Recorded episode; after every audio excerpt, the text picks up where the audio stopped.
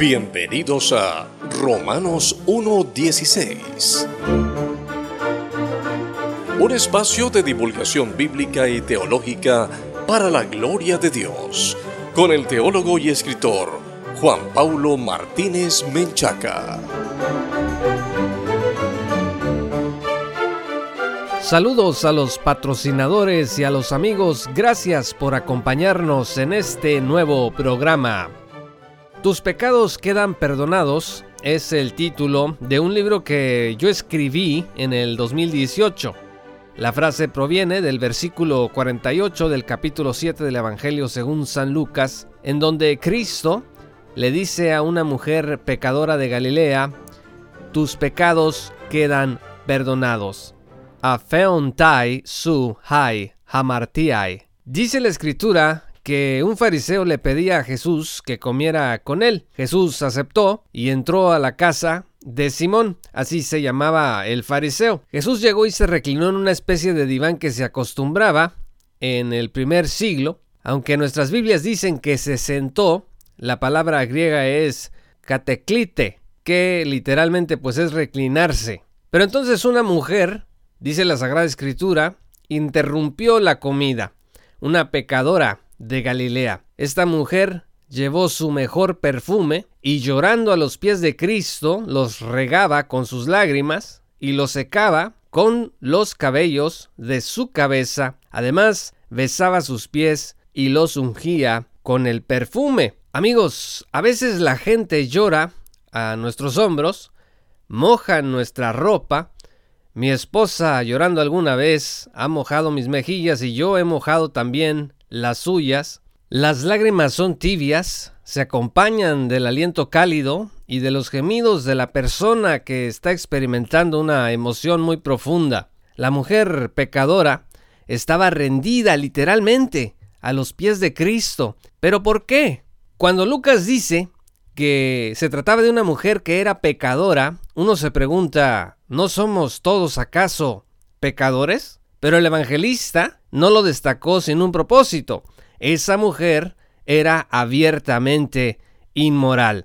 Muchos de nosotros fuimos sexualmente inmorales antes de conocer al Señor, dice la Escritura en 1 Corintios capítulo 6 versículo 11, y esto erais algunos de vosotros, pero fuisteis lavados, pero fuisteis santificados, pero fuisteis justificados en el nombre del Señor Jesucristo y en el Espíritu de nuestro Dios.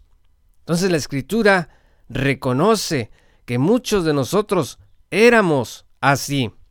Pero amigos, hay gente a la que no le gusta que hayamos sido lavados, santificados y justificados. ¿eh?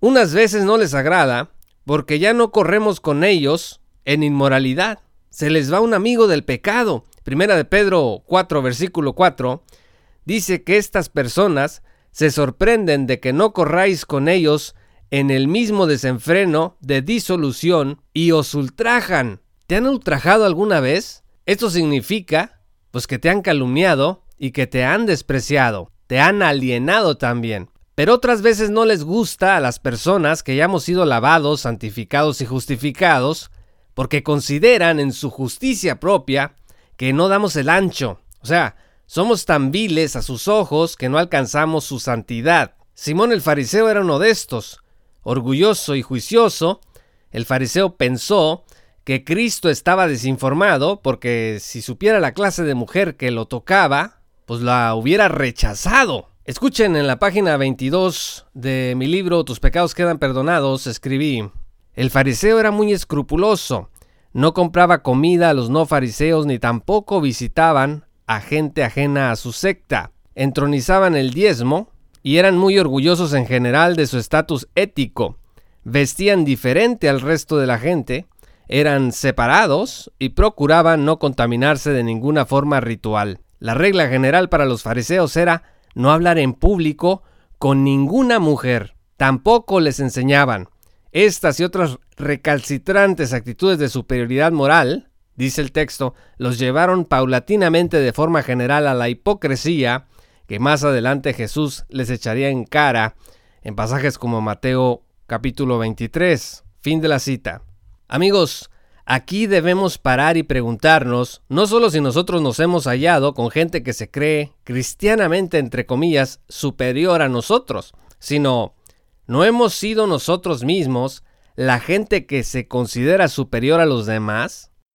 Miren, como cristianos, el pecado de la justicia propia nos acecha constantemente, porque a la iglesia llega gente de todos los tipos. Muchos han pecado aparatosamente, a diferencia quizá de algunos de nosotros que hemos logrado esconder nuestro mal a los ojos del público. Un corazón orgulloso que mira al prójimo como un cristiano de segunda clase. El perdón, amigos, no puede ser tan fácil para los que, por otro lado, nos han ofendido. ¿Te ha costado perdonar a otro cristiano o a otra persona arrepentida? Amigos, el costo siempre debemos medirlo con la cruz de Jesús. Pero Cristo interrumpe la justicia propia del fariseo, de acuerdo con las Sagradas Escrituras, y le cuenta una parábola de un prestamista y dos deudores, a los que les perdonó la deuda que tenían con él, a uno le perdonó una deuda pequeña y a otro una deuda muy grande, y le preguntó a Simón, ¿cuál de los dos deudores amará más al prestamista? Simón, a nivel intelectual, sabe la respuesta. Tú y yo, amigo, sabemos la respuesta. Simón responde, supongo que aquel a quien le perdonó más. Eso dice Lucas 7, versículo 43. Entonces Jesús le hace ver que a diferencia de la mujer pecadora, él ha sido rudo y descortés. Ni agua, ni beso, ni unción para Jesús. ¿Qué clase de anfitrión era ese? ¿Qué clase de reglas, de modales, de principios tenía un líder en Israel como Simón? La mujer pecadora dio el ejemplo de una vida perdonada, de cómo una vida perdonada comienza la verdadera adoración, y no una adoración ritualista, una adoración de trámite o adoración social. Jesús voltea a ver a la mujer que ha salvado y le dice, tus pecados quedan perdonados.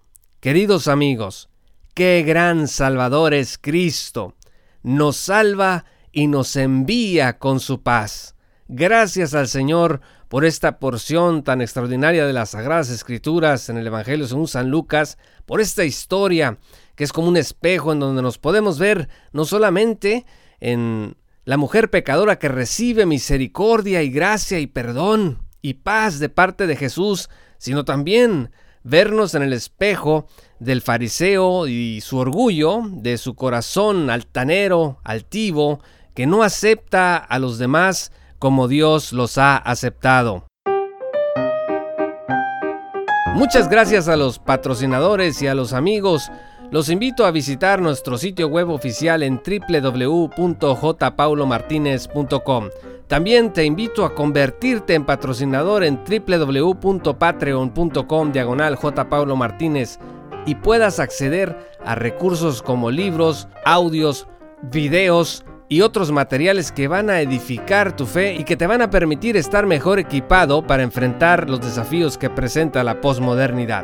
Si quieres saber más acerca de esta extraordinaria historia en el Evangelio según San Lucas, te invito a adquirir una copia de mi libro Tus pecados quedan perdonados por Juan Pablo Martínez Menchaca. Para ello te puedes dirigir a nuestro sitio en www.jpaulomartinez.com diagonal libros y ahí puedes encontrar la información que precisas para poder adquirir ya sea una copia en formato físico o una copia en formato Kindle o digital. Muchas gracias por habernos acompañado en este programa de Romanos 1.16, un espacio de meditación bíblica y teológica para la gloria de Dios con Juan Paulo Martínez Menchaca. Hasta pronto.